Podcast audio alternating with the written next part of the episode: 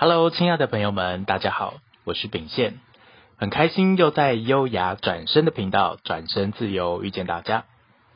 不知道大家有没有在日常生活中被问过事业、爱情、家庭、朋友会如何排序重要性呢？关于这个问题，我自己也会在人生的每个重要阶段都会拿出来重新检视排序一次。但不晓得大家有没有发现，在事业、爱情、家庭、朋友这几个选项里面，好像少了一个很重要的选项呢，那就是自己。我很喜欢在每一次和求职朋友聊聊职涯规划时，总是在最后询问：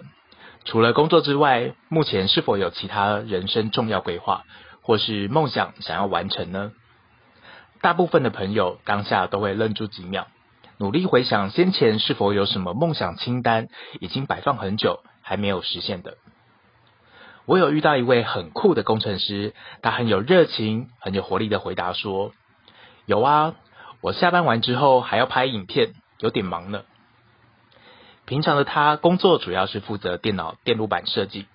但到了休假日，他就会摇身一变，变成 YouTuber，会和家人去海边钓鱼，拍影片介绍各式各样的钓竿鱼饵，还会帮大家科普有关钓鱼的各种知识。以及分享他和老爸之间出海钓鱼时那些有趣的日常生活互动对话。另外，他有提到他养了一只很可爱的鹦鹉，平时也会拍摄近况分享上传 YouTube。有时候他只要太久没有更新鹦鹉的状态，有些妈妈阿姨们还会特别上来留言问说：“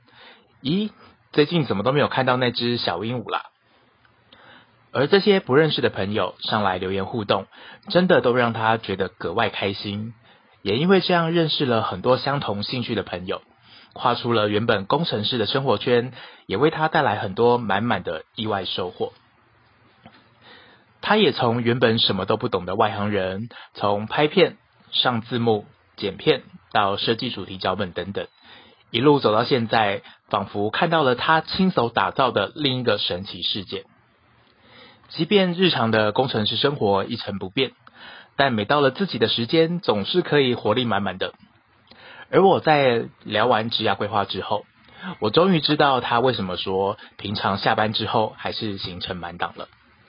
看起来他确实在重要性排序的题目里多加了自己的这个选项。而在这之后，我也终于在上个月独自完成一个人到南方澳轻旅行，并且踏到海水了。虽然台北离宜兰没有很远，只要搭个客运睡一下，两个小时就可以抵达了。但这件事情却一直放在我的心中，快要一年了。创业后的我，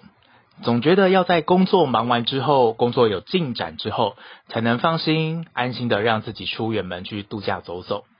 就这样。我也是把这个内在梦想渴望往后延，往后延，再往后延。呃，直到上个月，突然想听从自己的感觉，决定不要想太多，就先出发吧，给自己一日的轻旅行。就在我抵达圆山客运总站买好票之后，老天爷给给我一个大大的惊喜，在蓝色的天空中出现一朵可爱的大白色金鱼，它的头顶上还开心的喷着水。连他也知道我好久没有出来旅行了，也开心的向我 say hello，帮我庆祝一样。虽然只是一日来回的行程，依然也是熟到不行的城市，但这次出游的感觉真的非常不一样，全身细胞有种出国的喜悦。更重要的是，这一个一日轻旅行的内在渴望，终于被听见了，被重视了，被满足到了。我也在旅途结束之后带回了一块海边的小石头，以及将当天的车票放在我的书桌前。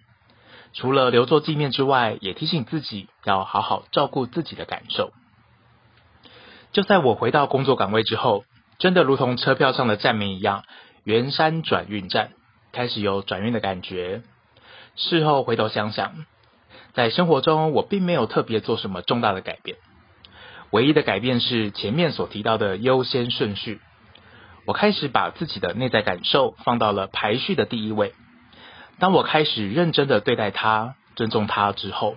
真的会感受到一股全然的放松与扩展开来的感觉，由内而外。也因为把自己照顾好了，内在感觉也舒服了，就好像睡了一觉，起来之后闻到窗外的阳光洒落，舒服的味道。充饱电之后，紧接着来的会是工作上满满的动能，以及主动想分享、传递生活的喜悦。当我们生活不再那么紧绷时，自然就能够容纳更多的惊喜礼物了。所以，当我们有机会再被问到事业、爱情、家庭、朋友会怎么优先排序的时候，记得要帮自己加上自己的这个选项哦。秉宪很开心又可以分享我的职场小故事给大家。如果你在实践这个小方法的过程中有什么新发现或开心的事情，也很欢迎和我们分享。喜欢我们优雅转身的频道，转身自由，记得关注订阅我们的 Podcast。我是秉宪，我们下次见喽。